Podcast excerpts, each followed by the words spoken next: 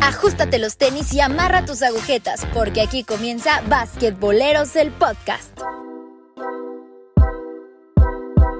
Amigos de basquetboleros, bienvenidos a una nueva emisión de este su podcast favorito del baloncesto profesional en diferentes latitudes, también en el baloncesto mexicano. Mi nombre es Gabriel Garduño, estamos aquí con mucho gusto para esta sexta, sexta emisión de este su programa y sin duda alguna estaremos platicando con los expertos que ustedes ya conocen porque hay dos grandes temas que se suscitaron esta semana. En primera instancia tenemos lista ya finalmente las finales, el duelo por el título, la serie por el campeonato de la NBA que sin duda alguna cuando uno se remonta a principios de la temporada, pues difícilmente alguien hubiera apostado porque Sons y Box estuvieran jugando esta serie y además, pues por supuesto tiene sus respectivas atenuantes, sobre todo por cómo se han dado las lesiones en esta temporada. Estaremos platicando de eso y desafortunadamente también, pues los 12 guerreros, la selección mexicana de baloncesto dirigida por Omar Quintero, pues se queda fuera en el preolímpico por el boleto a Tokio 2020. Hicieron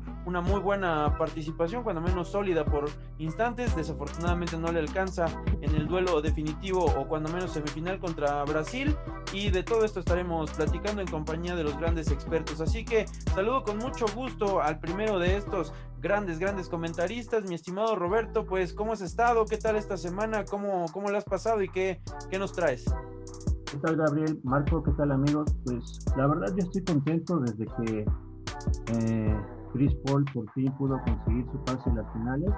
Eh, como lo comentaba yo en el Twitter de basquetboleros, a los que seguimos su carrera desde que estaba en, New Orleans, pues ya veíamos, ¿no? O sea, muy buenas cosas por parte de él. Lamentablemente nunca tuvo la suerte ni los equipos eh, contendientes para lograr llegar, lograr conseguir esta hazaña.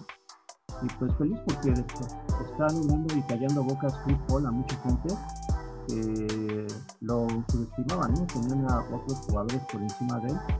Y este año, pues, pese a todo lo que ha pasado en la NBA en cuestión de lesiones, pues los Phoenix desde que iniciaron la temporada tuvieron un arranque impresionante y pues las muestras o las, eh, las consecuencias de todo esto, los frutos de este trabajo más bien, pues están eh, dando con el paso de los Phoenix Suns a, los, a la final de la NBA y como lo comentaba, lamentablemente México pierde la oportunidad de poder pasar a luchar todavía por el paso de las Olimpiadas, bueno, a los Juegos Olímpicos. Y pues yo creo que no nos dejó un tan mal sabor de boca a pesar de que no nos, bueno, nos quedamos con ilusión y como lo comentamos en el Twitter, eh, Brasil nos dejó con los pies en la tierra y habrá que esperar cómo, cómo se las cosas en los siguientes meses, tanto con la federación, con el entrenador, con los jugadores, porque hay que recordar que ya fue el último partido eh, de Gustavo Ayón, lo mencionó en una entrevista que ya no iba a, a, jugar. Entonces, pues va a ser interesante cómo se va a dar la renovación del equipo. Correcto, mi estimado Roberto, pues mucha información muy completa, estaremos abundando mucho más adelante. Mi estimado Marco, pues bueno, sigues de gira por la República Mexicana, pero bien pendiente a lo que pasa en el básquetbol en muchos lados de este planeta. ¿Cómo, cómo has estado y qué nos traes el día de hoy? Hola, ¿cómo están? Y saludando desde Guadalajara, un saludo a todos los que están por aquí en Guadalajara, reportándome ahora desde estos lados y, ya listos, ¿no? Ya eh, Atlanta eh, pues dice adiós eh, con, con, un Troy Young que regresa, pero pues no le alcanza para poder, poder pelear. Y por el otro lado, pues Giannis esté lastimado, como vimos en la semana. Y, y, y, le alcanza con Middleton, pero pues también gran, gran labor de equipo, creo yo que ya, ya estaremos tocando un poquito más a fondo. Bien, la verdad es que veo que, que son dos equipos que, sin lugar a dudas, pues a mí me dejan un buen sabor de boca, como decía Roberto, de que lleguen a la final, muy merecido, un gran trabajo de los coaches también, por ahí también eh, lo, lo, veíamos, ¿no? Monty Williams, que llegó con un equipo casi nuevo aquí a México, si, si recuerdan cuando vinieron a jugar, este, pues no conocíamos a nadie de esos Phoenix Suns y ahora son nuestros Phoenix Suns de toda la vida, ahora recordamos a Horacio Llamas, que también sale desde los Phoenix Suns, ¿no? Como un primer mexicano en la NBA. Y qué chistoso que ahora el último mexicano en la NBA que ha tocado como Gustavo Ayón, pues ahora le toca decir adiós. Ya andaremos con ese tema, pero creo yo que no podemos pedir mucho, sino agradecer que se pararon y, dieron la cara por el país, porque pues más allá creo que todavía falta mucho por construir y espero que no se nos acabe la vida diciendo eso, pero, pero bueno, una vez más, este, pues a soñar ahora para el próximo ciclo que, que venga con estos nuevos seleccionados. Correcto, el, el, próximo ciclo olímpico sin duda alguna pues deberá ser la meta o la asignatura pendiente en este caso para la selección mexicana de, baloncesto. En fin, pues bueno, vamos a adentrarnos en el tema de las finales porque tanto Box como Sons eh, propinaron tremendas victorias en el juego número 6 de cada una de sus respectivas series para quedarse con la victoria y clasificarse a la serie por el título que estará pues arrancando ya en próximos días, en concreto el día martes, en este caso el día 6 de julio a las 20 horas tiempo de México. Usted podrá ya empezar a seguir este respectivo duelo por el campeonato en donde usted prefiera seguirlo. En fin, pero yo creo que ambos equipos, mi estimado Roberto, pues a principio de temporada, como lo comentábamos antes, pues muy pocas personas los ponían, sobre todo para disputar estas instancias, ¿no? Un equipo de Phoenix que si bien se fue invicto en la burbuja, pues bueno, no pudo clasificarse ya a los playoffs en la postemporada anterior que se disputó en el, en el lugar o en las sedes, en este caso que Disney World fue el que el encargado de, de prestarlas. Y pues bueno, a final de cuentas, como un segundo sembrado de la conferencia oeste, con el segundo mejor récord de, de, la liga, logran imponerse a un conjunto de los Clippers que, como lo habíamos platicado en el, en el segmento anterior, o en el capítulo anterior, mejor dicho, pues no tenía a, a Kawhi Leonard y que, pues bueno, había batallado bastante, ¿no? Para poder presentarle eh, cara al conjunto de Phoenix. Termina incluso con un momento ahí medio incómodo con la expulsión de, de Patrick Beverly empujando a, al propio Chris Paul pidiendo disculpas posteriormente vía Twitter el, mismo Beverly, pero pues en fin, yo creo que es muy destacable, como lo mencionaba Marco, ¿no? El, trabajo del coach Monty Williams y sobre todo la evolución que han tenido los jugadores, ¿no? Principalmente, eh, pues eh, Devin Booker, ¿no? El, finalmente se, se, consagra, yo creo, ya como, como una estrella. No sé cómo veas este equipo y pues si nos puedes ir adelantando quién es tu favorito para, para el título. Pues a razón personal, obviamente me gustaría que ganaran los Suns, los Phoenix Suns por Chris Paul, ¿no? yo creo que eh, más que merecido sería para Chris Paul ganar un campeonato en su carrera en la NBA y poder decir fui campeón, no solamente poder decir fui un buen jugador en la NBA, fui un superestrella. Yo creo que es, es como la última pieza del rompecabezas en su vida profesional de Chris Paul, que le falta dentro de ese rompecabezas, esa pieza, el campeonato, y pues está a punto de obtenerla. El camino obviamente no va a ser fácil. Ayer, eh, bueno, ya demostró el equipo de, de Box que puede ganar sin, sin Giannis. Aún está la incógnita si va a estar presente durante las finales después de la fuerte lesión que tuvo en la rodilla, de la hiperextensión que tuvo. Pero regresando al tema de los Phoenix Suns, yo creo que si hay alguien al que, además de Chris Paul, si hay alguien principalmente que hay que darle las pues las gracias, por así decirlo, si eres fan de Phoenix, si eres fan de Phoenix, perdón, eh, hay que agradecerle al gerente general, a James Jones, quien fue en su momento jugador y dato curioso, estuvo en todos los campeonatos de LeBron James ah, como compañero de él. Y pues sabe precisamente cómo armar un equipo, ¿no? Lo vivió por experiencia en los equipos que jugó con, con LeBron y pues esa experiencia la trajo a Phoenix y los cambios que ha hecho para armar un equipo contendiente están ahí, ¿no? Eh, trajo a Chris Paul, mm, trajo vía draft a DeAndre Ayton, eh, mantuvo el contrato de Booker, eh, trajo a Cameron Payne, por mencionar algunos, ¿no? Entonces, este equipo, la verdad, es uno de los pocos equipos en la NBA que tanto titulares como suplentes pueden, pueden cumplir con el papel y pocos equipos en la NBA se pueden dar lujos, ¿no? Cuando empiezan los cambios en algunos equipos se vienen abajo o simplemente no funcionan. Y en el cambio de Phoenix se mantiene el mismo ritmo, aún saliendo Chris Paul. Entonces, eso te habla de la calidad que tiene o la profundidad que tiene este equipo. Y la verdad, eh, no sé, me, quiero aventar un pronóstico de 4 a 1 en esta serie final. Yo creo que Milwaukee podría sacar algunos, si es que no regresa Yanis en su momento, yo creo que pueden sacar el de la honra, pero yo creo que Phoenix va, va a arrasar en, la serie.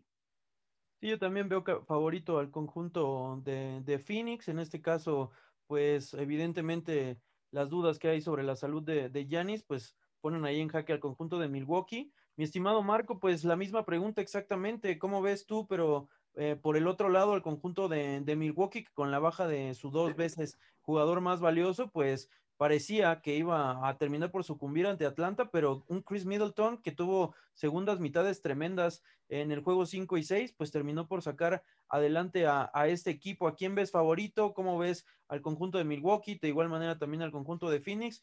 ¿Qué, qué opiniones tienes al respecto? Les, iba a decir que a Milwaukee para llenarle más tiempo a este podcast, pero pues no, no se trata de eso, ¿no? Este, no, no es cierto. Yo creo que también eh, me voy con Phoenix, pero, pero fíjate que por dos razones muy interesantes que veo que le van a faltar a Milwaukee, lejos de Giannis. Yo también estoy de acuerdo con ustedes. Si lo descansaron en este último juego como probable que pudiera jugar, eh, eh, yo creo que estaban esperando para el juego 7 si se daba, a ver si podían alinearlo. No lo iban a arriesgar para este y bueno, le salieron las cosas a, Milwaukee. Yo creo que siguen con la misma y, y, lo, espero igual que como lo estaban comentando, a ver si sale Yanis. Yo no creo que salga para el juego 1, pues tienen que arriesgar un poco más para que esté entero y, y yo lo dudo que salga porque eh, hacia allá voy. El juego interno de, de, los Phoenix Suns, este, creo que sí lo puede quemar mucho Yanis y, arriesgarlo ahorita sería muy, muy difícil, ¿no? Con el juego, tal vez un Jay Crowder, como, de, como decía Roberto de Andre Dayton también, eh, eh, que, ellos dos puedan llegar a, a un poco físico a Yanis, que lo empiecen a golpear, sería pedirle mucho a Yanis para que regresara en el, en el primero. Por el otro lado, yo, yo no esperaba nada, sinceramente, yo no esperaba nada de Middleton en estos dos partidos. La verdad es que yo, yo, veía muy poca su contribución y de hecho yo creo que todavía pues, fueron dos chispazos eh, en los cuartos cuartos que, que, dio este jugador y como tú bien decías en el juego 5 y 6, pero, pero si tú lo analizas, no sé, en el segundo cuarto, eh, pues todos esperábamos más de él y todos buscábamos más en, en, esos juegos, en el 5 y en el 6 de, Middleton, y de repente se enciende y tiene unos eh, gran, grandes cierres. De ahí, yo creo que no, no le va a alcanzar, menos en unas finales. Hay que recordar también que Phoenix Suns pues, no tiene la experiencia de tal vez si hubieran llegado unos Lakers, unos Celtics para pelear, pero ahí también el encanto que tienen las finales ahorita, ¿no? Yo creo que también que veamos a dos equipos, pues vamos a llamarles inexpertos en el tema de, de, como equipo llegar a las finales y deseosos como están sus líderes, Giannis y Chris Paul, de jugar unas finales y de llevarse el campeonato, creo que eso nos brinda una gran, gran serie que va a ser. Yo esperaría tal vez un juego más que lo que ustedes dicen, sí esperaría que se, lo llevara Phoenix en seis, y eso todo depende pues, obviamente de que llegue Giannis ahí, ¿no? Si no, eh, eh, yo también veo, por ejemplo, eh, una baja muy fuerte de Atlanta con Capela, por ejemplo, lo, lo había pagadísimo ya en los últimos juegos de la serie, como para pelear a los Bucks internamente, pero creo que el juego de, Phoenix los va a quemar por todos lados, la experiencia de, Chris Paul, aunque no sea en finales como, un LeBron James, que lo podemos ver comandando a los equipos en las finales, un Kyrie Irving tal vez con una experiencia así, Chris Paul no creo que sea achique en lo absoluto. Y, por ahí entonces él puede mandar bien las jugadas para que Phoenix Suns resulte campeón, pero yo sí le doy uno más, tal vez en seis juegos. Sí, yo de igual manera ya lo había comentado, pues veo que, que también Sons es favorito. Me sorprende que los dos ven con, con amplia diferencia, eh, con cuatro victorias y solamente una para, para, el conjunto de Milwaukee. Mi estimado Roberto, ahora voy contigo. Eh, simplemente, pues destacar, ¿no? Este, esta situación que pues es una de las grandes curiosidades para estas finales, el caso de Torrey Craig, quien inició la temporada con los Bucks y pues ahora mismo pertenece a la plantilla de los Suns, pues es el único que, como en su momento también le pasó a Anderson Varejao, es el, único jugador que tiene garantizado cuando menos su anillo de campeón para esta temporada, mi estimado Roberto, pues yo creo que cuando menos le da un valor, un valor curioso a, estas finales, más allá de que pues ninguno de los jugadores tenga experiencia en este tipo de partidos. No sé cómo veas ese factor también, la inexperiencia de ambos, de ambos cuadros, pues puede también inclinar la balanza para algún lado para el otro, incluso dar la sorpresa. Pues eh, respecto a ese tema, yo creo que, eh, sinceramente, yo creo que no le va a pesar tanto al equipo de Phoenix, eh, en el sentido de que tiene un jugador súper experimentado y súper veterano como es Chris Paul, quien la verdad es un, como decimos en el, en el, en el argot de en México, es un lobo de colmillo blanco. Este, yo creo que no va a pesar tanto eso. Tienes otro jugador como Jay Crowder, que también es un veterano en la liga, que también sabe cómo reaccionar ante, momentos de presión. Y yo creo que por ese lado no tiene por qué preocuparse en el caso de Phoenix. Ahora, del lado de Milwaukee, pues han estado peleando las finales de conferencia desde eh, algunos, algún par de años. Eh, yo creo que tampoco va a pesar en este sentido ese, ese factor. Y más que nada porque no están enfrentando a un equipo que ya tenga la experiencia en ese sentido, ¿no? Estamos, como lo mencionó Marco, eh, lo quiero decir así, gracias a Dios vamos a ver a dos equipos diferentes que no sea eh, equipos de LeBron o el equipo de, Curry. Entonces, pues, bienvenido a eso, ¿no? O sea, la verdad, eh, ya hacía falta ver otros equipos en las finales de la NBA y la NBA siempre se ha revolucionado en ese sentido, ¿no? Saca cosas nuevas cada temporada, lo de la burbuja para todos los demás eh, deportes profesionales en el mundo con una implementación por parte de la NBA. Entonces, pues este año no, no quedó tampoco a, excepción. Es decir, pues la NBA está haciendo otra vez cosas diferentes y se le dio en este año con dos equipos que pues prácticamente no habían tenido en presencia en playoffs, perdón, en series finales desde hace bastante tiempo y pues va a ser interesante, ¿no? De hecho, lo comentaba el mismísimo Donald Trump que eh, los ratings de la NBA habían bajado mucho, ya sabes, ¿no? Por la bronca que traía con los jugadores de la NBA yo creo que para los que seguimos la NBA, para los que somos eh, fieles de esta, de esta liga, pues va a ser interesante, ¿no? Independientemente de, que, de quien esté, o sea, de los jugadores que estén, va a ser interesante ver a dos equipos que no han jugado la NBA, bueno, las finales en bastantes años, van a ser dos equipos que seguramente van a dar, obviamente, todo de sí por quedar campeones. Y pues para mí ese es el, el morbo, ¿no? De ver un equipo nuevo ser campeón ya sea Phoenix o ya sea eh, Milwaukee, pues la verdad merecidísimo para los dos equipos. Y pues ojalá y regrese ¿no? En, en, algún momento de, los, de la serie final para que se ponga más reñida.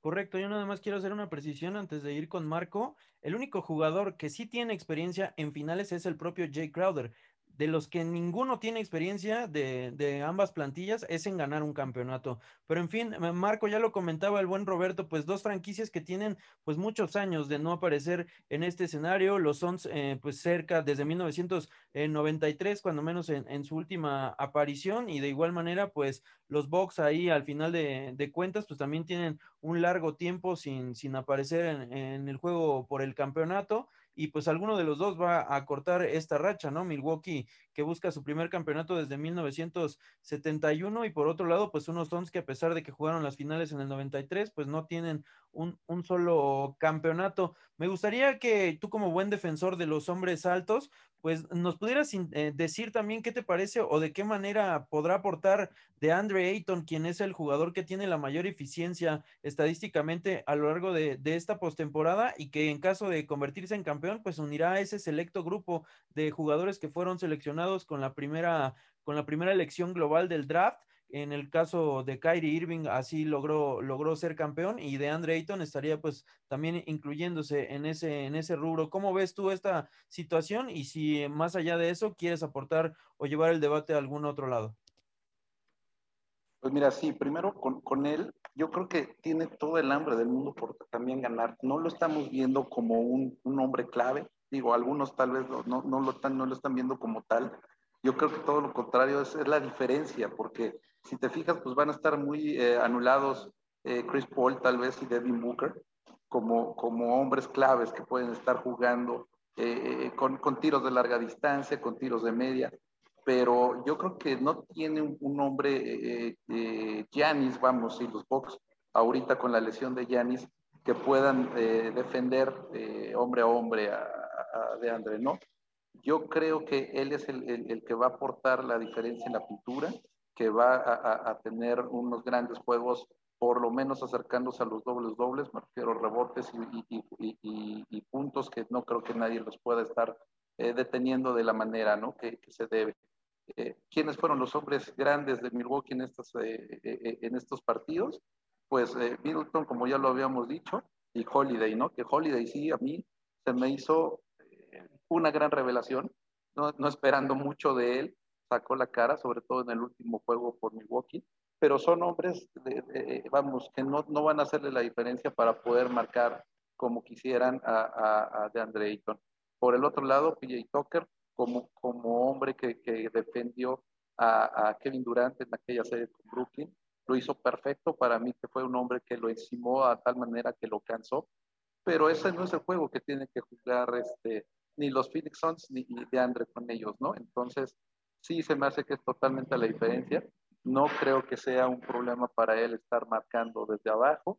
Eh, eh, Brook López, por el otro lado de Milwaukee, pues, es un jugador pues, más promedio para mí, ¿no? Esperemos, eh, digo, sí se aventó unos grandes partidos, eh, sobre todo con lo que te decía, que Middleton hasta el final quiso reaccionar, pero, pero al principio, los primeros cuartos, este, Brook López nos sorprendía a todos con, con la garra que, que, que mostró. Yo, yo en este lado sigo diciendo que esa va a ser la gran diferencia para ellos. Y, y, y sí recalcar otro tema, ¿eh? yo creo que el coach también puede ser diferencia, pero en cuestión de cómo van a tener el esquema de juego al final. ¿Por qué? Porque los dos se hacen grandes coaches, estuvieron nominados para poder estar al final peleando el coach del año, pero Budenholzer trae toda una escuela, ya no quiero eh, eh, eh, comentar que viene desde la escuela de Popovich también, pero, pero sí de que le ha costado un gran camino a él de, de, de tener a varios equipos de, de, varias estrategias que yo creo que le dieron fruto. Nunca yo lo, lo, lo vi como un coach que no tuviera un, un, un, desarrollo constante en la liga. Y hoy pues, hay que tener cuidado también porque eso que dice Roberto para mí hay que recalcarlo, ¿no?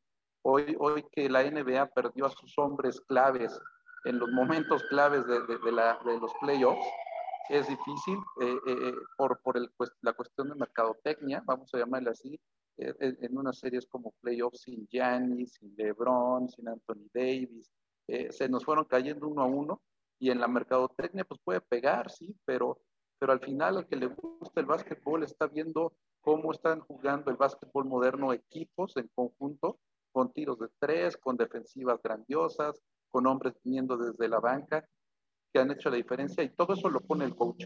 ¿Quién gana en el duelo de, de coaches? Yo creo que ahí sí me inclina un poquito la balanza por el coach de Milwaukee, pero eso, bueno, pues obviamente ya en la cancha los jugadores también hablan y, y, y la balanza al final, como yo lo venía diciendo, va con los Phoenix Suns. Pues ahí está el comentario de Marco Alcántara, estimados amigos. Eh, yo creo que vamos a, una pausa, mi estimado Robert, y retomamos este tema porque hay mucho de dónde cortar de las finales de la, de la NBA, así que no se muevan, regresamos en unos momentos.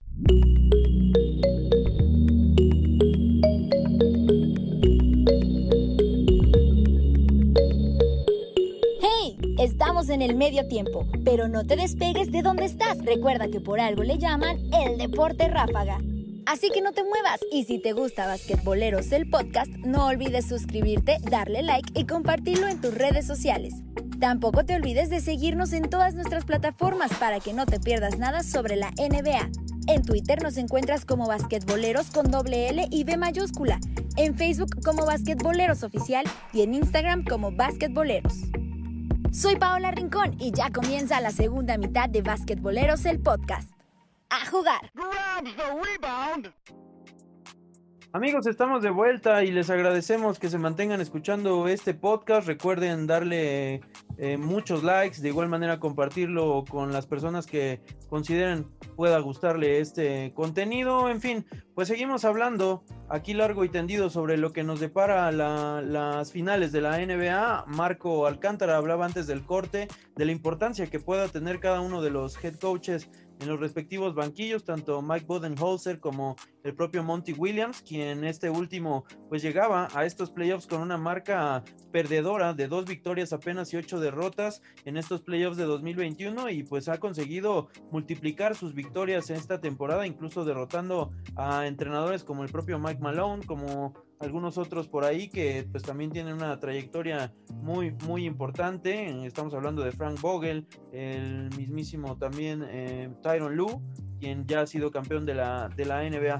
En fin, pues Roberto, voy contigo, no sé si quieras apuntar algo más acerca de esta situación, porque pues bueno, a, final de cuentas pues es un duelo por el título, sin duda alguna tendremos todos los reflectores ahí de forma importante, hemos visto que también la afición ha marcado pues cada uno de sus respectivos sellos, ¿no? Sobre todo cuando han jugado en contra de los Bucks de Milwaukee y Giannis Antetokounmpo ha estado en la línea de tiros libres con ese conteo que lo pone nervioso y que ha provocado que haya tirado pues libres muy malos, ¿no? Incluso que ni siquiera el aro, el aro golpean. ¿Tú cómo crees que vaya a influir esta situación de, la afición en este duelo?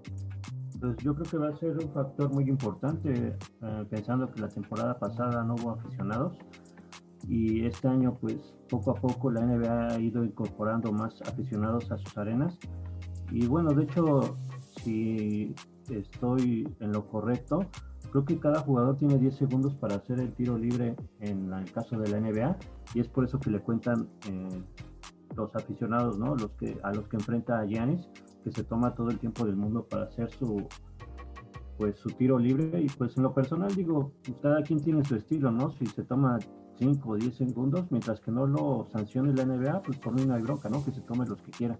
Pero pues los aficionados siempre buscan cualquier punto eh, débil, por así decirlo, del rival para explotarlo, ¿no? Y en el caso de, Phoenix, no creo que sea la excepción. Yo creo que la afición de Phoenix, en dado caso de que regrese Giannis a, a la serie, pues seguramente le van a hacer el conteo, ¿no? De los 10 segundos. Y bueno, también quería mencionar algo que, bueno, va de la mano de las finales en lo personal, digo, a mí me hubiera gustado haber visto campeón a Charles Barkley en el, en el 92, cuando enfrentaron precisamente los Phoenix Suns contra Michael Jordan, contra este gran equipo que tenían los Bulls.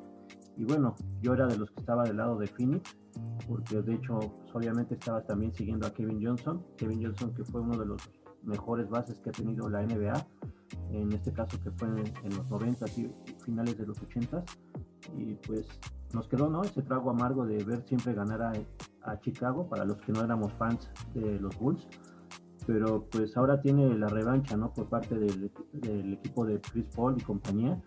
Y no hemos hablado mucho de Devin Booker. Yo creo que Devin Booker es uno de los en la posición de dos de guardia tirador yo creo que está dentro de los tres primeros eh, guardias tiradores que tiene la NBA y no hemos hablado mucho de él. Y yo creo que obviamente hablamos de Chris Paul, pero si por alguien también están en las finales los, los 11 es por este jugador, ¿no? Yo creo que eh, es uno de los mejores jugadores ofensivos que tiene la liga, uno de los mejores explotando el mano a mano y que hablar de su tiro, ¿no? también tiene un tiro bastante bueno y va a ser interesante, ¿no? Cómo van a manejar la rotación. Yo pienso que van a mandar a Holiday a cubrirlo, porque Holiday es, es uno de los mejores eh, defensores de la NBA y no dudo que el entrenador de, en este caso de Milwaukee, le ponga la tarea de cubrirlo y tratar de minimizarlo. Y bueno, vamos a ver cómo tratan también de contener a Chris Paul. Seguramente le van a mandar a otra, a otra persona a cubrirlo, pero yo creo que más allá de Chris Paul, eh, Booker va también va a tener que ser una pieza también muy importante para las aspiraciones de los de los Suns. Sí, los emparejamientos van a estar bastante interesantes, sobre todo cuando pues cada uno de los equipos tenga el balón en, en, sus manos. Leía, por ejemplo, que Devin Booker, quien lidera a Phoenix con 423 puntos en esta postemporada, pues es, es un jugador sumamente importante para, para este equipo. Sin embargo, está jugando, hay que recordar sus primeros playoffs en su carrera y los únicos dos jugadores que hicieron esa, esa situación, llegar hasta las finales en su temporada, digámoslo así, de novato en los playoffs, fueron Julius Irving con Filadelfia y Maurice Lucas en 1976 y 77 respectivamente. Entonces, pues Devin Booker sigue haciendo historia con esta franquicia. Sin duda alguna hay que reconocerse que en la época en la que grandes estrellas, cuando ven que un barco no lleva un buen rumbo, sobre todo en el equipo que lo seleccionó vía draft, pues eh, solicitan un canje o de igual manera ponen trabas para poder salir y unirse con otros jugadores para ser exitosos, pues es de reconocer que Devin Booker se ha quedado hasta las últimas consecuencias y le ha rendido frutos, ¿no? Sin duda alguna uno de los jugadores más infravalorados de, de esta liga, mi estimado Marco. Pues vamos cerrando el tema, mi estimado Marco, de las finales de la NBA. No sé si tengas pues un apunte previo antes de que pues arranquen estas situaciones y en el próximo capítulo pues ya nos estemos escuchando, sobre todo con cómo se va delimitando, se va configurando e, este, esta serie. Solo, solo, agregar, Gabriel, Roberto, que sí sería bueno para la liga, para estas finales, que, que la recordemos sin pretexto alguno, ¿no? Apuntando al tema de Yanis, que ojalá y juegue el 1, no lo esperaría yo así, pero, pero esperamos que, que sea de un duelo de poder a poder y no estar eh, hablando en algún momento en la historia de, de estas finales que no se presentó uno de los jugadores más importantes de esta década, de estos momentos de la NBA, ¿no? Eh, creo que sería lo único y esperar, esperar a que sean grandes partidos, como tú dices que la afición ya, ya regresa, que en Phoenix han estado muy calientitos los últimos partidos, las últimas series, los he visto muy encendidos a la afición de Phoenix, por ahí el meme de Phoenix Infor, que, que lo, lo, habrán visto ustedes también, del aficionado, que calentó mucho la, la, las redes y así los espero, los espero con un gran apoyo, igual en Milwaukee, así que pues agárrense porque las finales ya están y, y nada más queda disfrutarlas. Bueno, hasta hubo una playera, ¿no? De este aficionado que Devin sí, sí. Booker también este, después utilizó, se contactaron ahí vía Instagram. No cabe duda que la afición de Phoenix ha marcado también una diferencia favorable para su equipo y que sin duda alguna pues va a ser muy pintoresco. Mi estimado Roberto, algún último apunte antes de cerrar este tema, porque lo que pasó con la selección mexicana en el preolímpico de FIBA, pues también da mucho para qué hablar. Pues nada más recordarte que así como estaba mencionando que la NBA se revoluciona, pues obviamente me gustaría ver a Chris Paul campeón y por qué no ver en unas siguientes finales, en un futuro no muy lejano, ver enfrentarse a Trey Young contra Luka Doncic con sus respectivos equipos, la verdad es lo que me gustaría ver en un futuro y disfrutar de estas finales, ¿no? Eh, yo creo que eh, si llega a ganar Phoenix la, la, serie final, ya se podría hasta retirar Chris Paul si quisiera, decir fui campeón, y dejarle la estafeta a nuevos jugadores como el caso de John, como el caso de Doncic, que en lo personal me, se me hacen uno, dos de los mejores jugadores a seguir en los siguientes años. Y pues vamos a ver, ¿no? Eh, ¿Qué es lo que sucede? Nosotros estamos dando nuestras nuestros eh, predilecciones, nuestros veredictos antes de que empiece. Entonces, pues vamos a ver si le atinamos. Ojalá así sea y veamos a, a Chris Paul convertirse en campeón y como lo dije, ¿no? Cerrando bocas a muchos de, los, de sus detractores que decían que, lo, que no estaba dentro de la conversación de los mejores en su posición. Yo creo que esto lo va a poder lograr una vez que consigue el anillo. Sí, viejo el mar y todavía hace olas. Y pues bueno, desafortunadamente en este capítulo nos hemos enfocado solo a los dos equipos finalistas, pero también queda mucho para, para qué opinar quizá en posteriores capítulos de lo que ha pasado con los dos escuadras que se quedaron en la orilla, ¿no? Atlanta que termina siendo derrotado, eh, albergando ese sexto juego en, en, casa y un Trey Young que pues bueno, se había perdido también el juego 5, regresó para el juego 6 y tuvo pues yo creo que un partido decepcionante a mi parecer, pero bueno, ya lo estaremos platicando y por otro lado Luka Doncic que está comandando Eslovenia a los Juegos Olímpicos el día de hoy también firmó por ahí un triple de doble espectacular en el preolímpico de, de FIBA con Eslovenia, será ya digno de, de otro capítulo porque pues el día de hoy malas noticias, cuando menos esta semana, un, una semana pues, de, de, sinsabores, aunque por ahí el día viernes hubo, o jueves, si no mal recuerdo, hubo un, una buena noticia cuando se le gana al, al, equipo de Rusia, una victoria histórica para este equipo mexicano que desafortunadamente pues ya en el juego contra Brasil en la semifinal pues se vio quizá abrumado, ¿no? A pesar de que Paco Cruz había tenido pues bueno, cuando menos buen buen desempeño, a pesar de que Gustavo Ayón pues estaba jugando ya su último partido, como bien lo mencionaba Roberto, eh, con la selección mexicana, pues no, no alcanzó, sin embargo, pues escuchando las palabras del, del propio Mar Quintero, pues queda esa sensación de esperanza, mi estimado Roberto, voy primero contigo en este, en este caso, porque pues cuando menos hay, como ya lo mencionaba Marco al principio del, del programa, pues un, un cimientos, ¿no? Donde, donde empezar a construir y sobre todo que vienen jugadores jóvenes importantes y talentosos con los cuales pues esta, esta administración, por así decirlo, o esta gestión de, Omar Quintero puede también empezar a perfilar el, nuevo baloncesto profesional y que finalmente se salga de, de este ostracismo en el cual se, ha vivido mucho tiempo, mi estimado Roberto. Sí, la verdad, eh, para los que seguimos de cerca la selección mexicana, digo, la verdad fue un, una lluvia de emociones el poder haber seguido desde la preparación que inició en Hermosillo a la selección, ver los juegos de preparación y obviamente estos juegos en Croacia buscando el, el, pase para las Olimpiadas para Tokio. La verdad, como lo menciono, fue algo, pues, por así decirlo, ¿no? De forma personal, algo muy emocionante, pero pues lamentablemente no se dan las cosas. Eh, lo mencioné al principio de la, de la transmisión que Brasil nos puso los pies en el, en el suelo y y de, hecho creo que no está mal, ¿no? Al final de cuentas, saber en qué nivel te encuentras. Eh, dicen que aprendes más de las derrotas que de las victorias. Yo creo que si la selección mexicana, eh, en este caso, refiriéndome a la organización que está detrás de, del equipo, pues toma en cuenta todo lo que pasó y el por qué no se pudo conseguir, en este caso, eh, pasar al siguiente nivel. Yo creo que, como dicen, ¿no? Aquí en México, de aquí para el Real, todo va a ser bueno. Eh, ¿Con qué me quedaría? Pues obviamente me gustaría que le dieran continuidad a Omar Quintero. Eh, desde que lo conozco y de que, desde que sigo también su carrera, es de los pocos jugadores que nunca le ha dicho no a la selección. Eh, paguen o no paguen, esté quien esté o no, quien no esté enfrente, eh, esté quien que esté o quien no esté como, como ah, es decir, quien sea su compañero, no importa, es decir, él va, él va a decir, oye, si va fulanito, yo no voy, ¿no?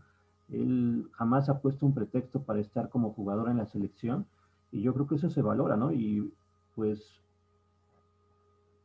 el producto de todo este, de ese sacrificio que hizo Omar en su momento, pues lo está obteniendo ahora al ser el entrenador, ¿no? Yo creo que es alguien que sabe perfectamente lo que ha pasado en la selección, quiénes son las personas que le han hecho daño, quiénes no. Y pues de ese lado él puede decir, ¿sabes qué? Yo quiero que se haga esto con los jugadores. De hecho mencionaban que era de los, o fue la persona que estuvo más al pendiente de que se cumplieran las necesidades de los jugadores y pues hablar de los jugadores es hablar de Gustavo Ayón que ya se retira. Obviamente, de algún modo se cierra esa etapa de los 12 guerreros. Eh, a mí ya no, de hecho no me gusta llamar los 12 guerreros ya, porque para mí ya terminó esa etapa y fue una etapa que vivimos y nos gustó. Por ahí le pusimos 12 aztecas en basquetboleros y de hecho fue por votación.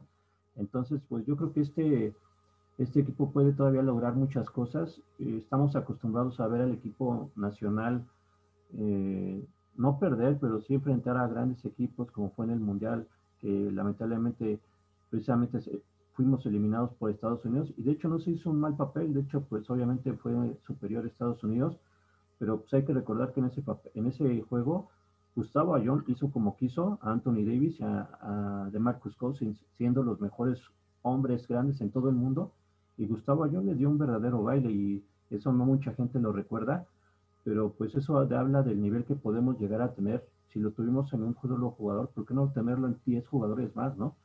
Entonces, yo creo que si estamos en un país donde tenemos millones de habitantes, con un buen escauteo y con una buena organización, fácil encontramos a 10 jugadores que puedan hacer muy bien el papel. Y estamos hablando de quién se podía quedar, ¿no? Yo creo que estamos también hablando de un Paco Cruz que está en su mejor momento el chico de Nogales está teniendo una gran actuación en Europa y pues lo demostró ahora con la selección, ¿no? Se cargó el equipo al hombro y yo lo comentaba en algunos eh, espacios en internet que, es lo que, que lo, que más me preocupaba era la renovación del equipo en algunas posiciones, específicamente en la de Gustavo Ayón y la de Paul Stoll, que es la de 1 y 5, porque no tenemos, sinceramente yo no veo, no es de que no vea futuro, o sea, no veo a alguien que pueda cargar con ese, con ese peso que estuvieron teniendo ellos eh, Gustavo Ayón se retira, Paul Stoll tiene, eh, si no mal recuerdo, 35 años o 36. Entonces, pues, ¿qué va a pasar con, con esas, con esos eh, jugadores? ¿no? O sea, ¿quién los va a poder suplir? va a ser, tiene una tarea bastante difícil en este sentido, Mark Quintero, en encontrar una, una base sólida para el siguiente torneo que va a ser el AmeriCup la siguiente, el siguiente año. Y pues lamentablemente, si, que, si lo queremos ver así, esto fue también el fruto de todo lo que ha pasado mal o lo que se ha hecho mal a nivel federativo, a nivel pantalón largo, porque hay que recordar que México apenas fue perdonado por la FIBA y pues fue por eso que pudo participar en este torneo. Y otra cosa también muy importante, o sea, estamos hablando de hombres, pero ¿dónde quedan las mujeres, no? Eh, de hecho, se unió a la transmisión del Space, bueno, al espacio que hice ayer en, en Twitter, eh, Hazel Ramírez, que fue la parte de las jugadoras que quedaron campeonas en la Liga Femenil. Y pues esto te habla también del interés que tienen ellas, ¿no? De ser parte del todo, del todo lo que sucede con el básquetbol mexicano. Y pues si también se les está dando ahora el apoyo a los hombres, hay que dárselo a las mujeres, ¿no? Ellas también nos han representado de forma digna y como Hassel hay otras 10 que también pueden hacerlo bastante bien en la selección. De hecho, estuvieron eh, varias jugadoras mexicanas haciendo lo suyo en las finales de la Liga Profesional Femenina aquí en México. Y pues yo creo que si se hacen las cosas bien, así como se hicieron en este pequeño lapso eh, con los hombres, eh, quiero retomar las palabras de Will Smith de Buscando la Felicidad que decía, este pequeño pedazo de mi vida se llama felicidad, pues así lo viví, ¿no? Con la selección, la verdad. ¿Y por qué no tener ese pedazo, ese pedacito también con las mujeres? La verdad, digo, o sea, para la gente que no siga a, la, bueno, la liga femenil, los invito a ver por lo menos un partido de las finales para ver cómo se, eh, cómo se vivió ese momento, la calidad de nivel del juego. O sea, la verdad, el nivel no es malo, o sea, la verdad el nivel de las mujeres es bastante bueno. Yo creo que si quisiera alguna de ellas, podría eh, ir a un, a un camp de la WNBA y probarse y quizás alguna de ellas uh, podría quedarse dentro de los primeros lugares en esa o dentro de las primeras visorías, porque la verdad el nivel no es malo. Entonces, ¿por qué no también hacer lo mismo con las mujeres, con lo que se está haciendo ahora con los hombres, ¿no? Darles el mismo valor, darles juegos internacionales de entrenamiento y pues estoy seguro que las cosas se van a lograr poco a poco. Sí, no cabe duda que das con la tecla, mi estimado Roberto, pues la verdad has dejado muchos años a deber las administraciones que han, han pasado en las gestiones del baloncesto mexicano y pues desafortunadamente se intentaba rescatar eh, pues quizá mucho tiempo, cuando menos a últimas fechas de malas hechuras, pues en este en este preolímpico. Desafortunadamente no pudo ser así, pero mi estimado Marco, Marco Alcántara, la verdad es que también tocaba eh, un tema bien interesante, eh, Roberto, sobre todo en el recambio generacional, ¿no? Y veía yo eh, el día de ayer cuando se da la, la, eliminación del conjunto mexicano, que pues bueno, se, cómo se idolatraba a Gustavo Ayón, incluso calificándolo como el mejor jugador en la historia del baloncesto mexicano, cuando menos en la última mitad de siglo. No sé tú qué piensas al respecto también y sobre todo, pues también cuáles son las conclusiones que se pudiesen llegar a sacar de, todo esto, si estás de acuerdo con Roberto en que hay que empezar a construir, si es preocupante que a lo mejor el escauteo todavía no sea lo suficientemente bueno como para poder encontrar ese tipo de, jugadores. No sé qué piensas al respecto. Sí, varios apuntes, Gabriel, eh, Roberto, con lo que comentaban. Creo que mucho de, de dónde sacar, y, es que realmente ya para el partido contra Brasil, eh, a mí se me hacía muy chistoso, ¿no? Ver algunos tweets, eh, sobre todo en, Twitter, estaba siguiendo el tema y, y, se me hacía muy chistoso que se acabó el sueño, el sueño no se pudo llevar a cabo y todos hablaban del sueño y, todo se acabó, pero realmente, pues, ¿cuándo empezó, no? O sea, no podemos exigirles a, a solo 12, los llamados 12 guerreros, y, en etapa ya, ya eh, pues de que evolucionaron y todo tiene un fin y, ya empezaron muchos, como por ejemplo Peri Mesa, que, también por ahí, donde nos escuche, le mando un saludo por ahí, eh, pues ya se retiraron, ya fue esa selección. Y como decía Roberto, pues no podemos pedirle nada más a 12 que den la cara por México cada vez que hay un partido, ¿me entiendes? Creo que tenemos que pensar que, que todavía nos hace falta mucho crecer como federaciones, como selección, pero a nivel eh, eh, selección femenil, selección varonil, las subs que vienen también, ¿no? Los chavos que se pueden desarrollar, porque de repente empiezan proyectos y, y, de repente pues vemos que llegan unos cinco nuevos que son la esperanza de México y después se van a sus equipos y a ver cómo le hacen para reunirlos o a ver cómo le hacen para que puedan estar con México. Ya no se diga lo de, lo de Toscano, ¿no? También, este, eh, digo, falta apoyo, falta organización, pero eso es cada ciclo del que me llame ciclo olímpico, eh, cualquier eh, convocatoria que se hace, vienen, no vienen, entonces creo que falta mucho trabajo por hacer, que, no podemos exigirle a, estos 12 que hubieran calificado de panzazo, ¿no? Como todos lo, estábamos esperando. Por otro lado, lo de Ayón, bueno, pues sí, sí es un referente, pero también no hay que pensar que solamente él cuando fue convocado eh, hubo un momento de mucha crítica que no, no quiso venir, no pudo venir, ¿no? En algún momento, pero yo no le, tengo más que, más que un reconocimiento, porque agradecimiento puede ser, se me iba a ir esa palabra, pero pues eh, siempre pasa, incluso ahorita me comparo con, con, la selección de fútbol, no se vayan a enojar, ¿no? Pero cuando son convocados, pues, pues es tema de, de, de, la selección de tu país, si tienes que venir si te interesa, ¿no? Y Gustavo al final del día sí, sí falló en algunas, pero creo que sí hizo una gran diferencia de otros que yo conozco y no quiero decir, ¿no? Pero que al final del día él sí representó a su país, pero pues todo el ciclo se acaba. Hoy sí lo vi en algunas jugadas que, que dio todo, pero ya no puede ser él el único, el referente Paco Cruz, ¿sí? Orlando faltó mucho también por ahí en algunos cierres del partido. Stoll, grandioso para lo que puede hacer también, siempre lo he pensado así.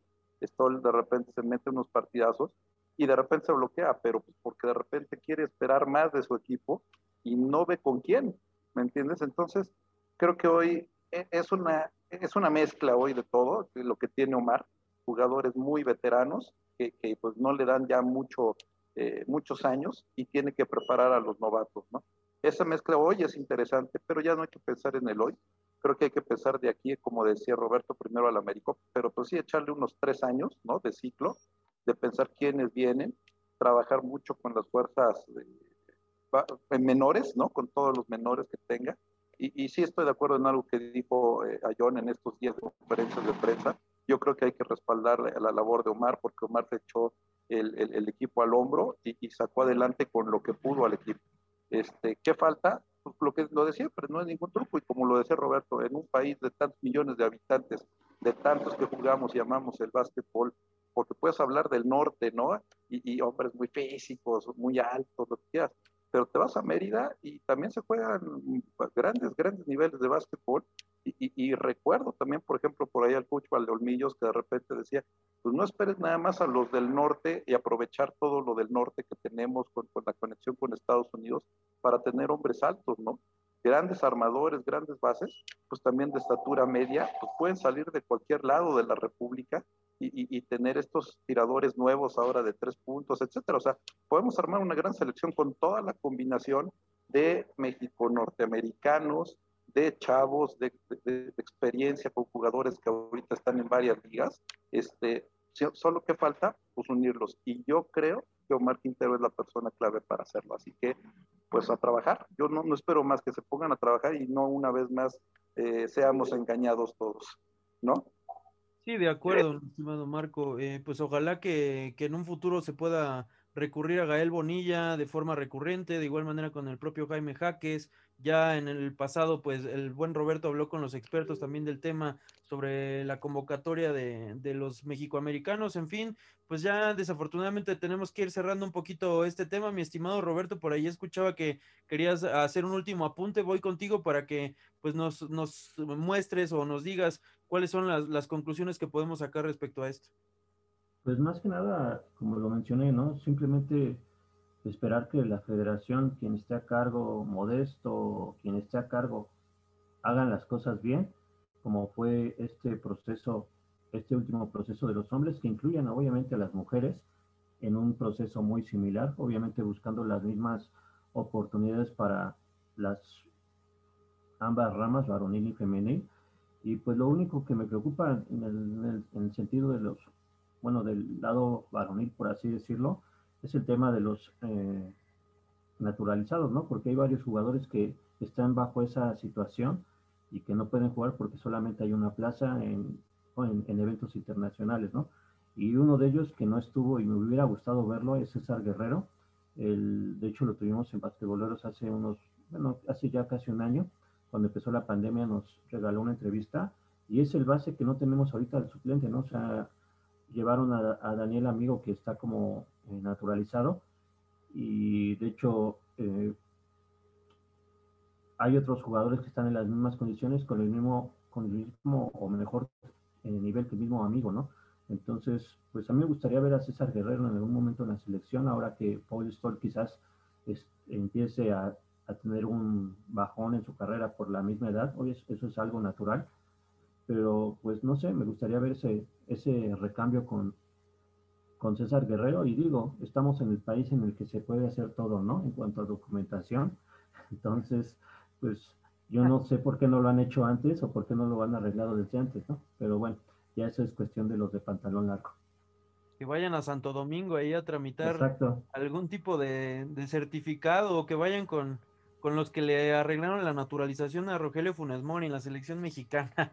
En fin, eh, pues bueno, desafortunadamente se nos ha terminado el tiempo, compañeros. Creo que este capítulo ha estado bastante bueno, quedamos con muy buenas conclusiones y pues la más importante es que el baloncesto mexicano siga construyendo hacia adelante y hacia arriba, de modo que pues pueda estar en el lugar que cuando menos particularmente creo que el, que el baloncesto y sobre todo la afición al básquetbol mexicano, pues, pues merece. Mi estimado Marco, ¿algún último apunte antes de despedirnos o ya de plano cerramos, cerramos participación?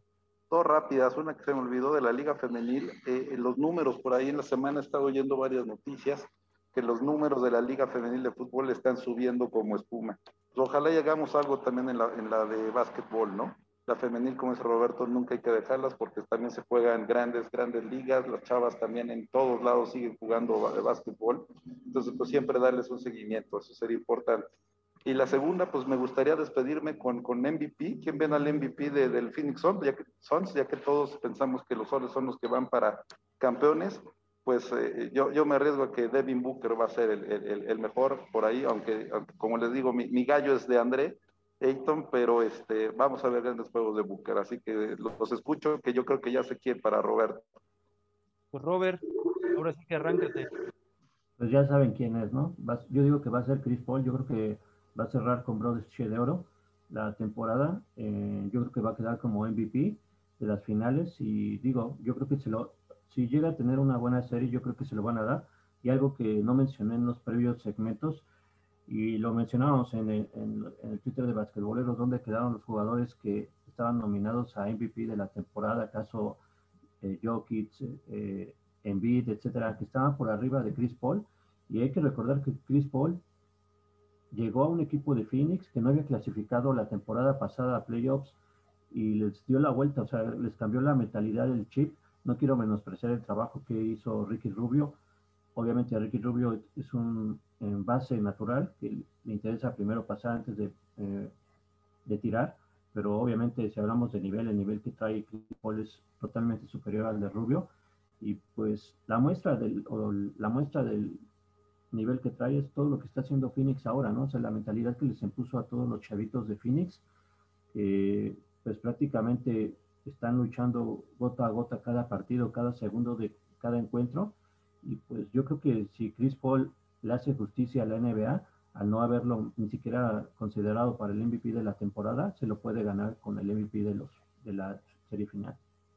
Sí, yo voy a concordar con el buen Marco, también creo que Devin Booker es eh, pues un candidato natural, ¿no? Sobre todo por el promedio de puntos que tiene por partido en estos playoffs, pero me gustaría también que por ahí de Andre Ayton también se metiera a la, a la conversación, sobre todo por lo que platicábamos, ¿no? Un, un recluta de primera selección global en el draft, pues bueno, estaría haciendo historia y uniéndose también a nombres como el, del propio LeBron James, cuando menos con el equipo que, lo drafteó, pero también no hay que dejar de lado los factores X, ¿no? A Michael Bridges, lo que puede hacer también Cameron, Cameron Payne, y pues del otro lado también digo, no creo que vaya a pasar, eh, quizás también es un, tema de jugador fetiche, pero creo que Jeff Teague en el juego 6 eh, por parte de Milwaukee demostró que pues más allá de que ha sido una decepción después de haber salido del propio cuadro de, Atlanta y lo hizo bien en Indiana, pero después su carrera ha venido abajo. Creo que puede ser un jugador productivo saliendo desde el banquillo, aunque pues, realmente no, no ve muchos minutos. Y del otro lado, pues también Chris Middleton, ¿no? Yo creo que eh, estos últimos dos partidos que ha hecho, pues lo han, lo han dejado ver como lo que es, ¿no? Un, jugador que ha ido al, al partido de estrellas y que pues va a estar representando a la selección norteamericana en los Juegos Olímpicos de Tokio. En fin, pues bueno, ahora sí ya nos, nos despedimos después de esta gran plática. Les recordamos darle like, compartirlo. Este contenido pues es por y para ustedes. Y pues bueno, nos escuchamos en la próxima. Gracias por escuchar basquetboleros. Hasta luego. He's got a hot hand.